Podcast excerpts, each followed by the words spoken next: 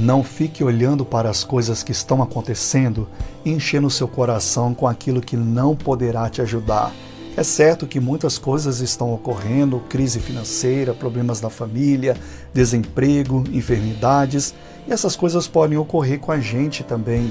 No livro do Salmo 55, há um relato de muitos problemas ali é, ocorrendo, e especificamente no versículo 16, Davi, mediante tudo isso, ele disse: Mas eu invocarei a Deus e o Senhor me salvará.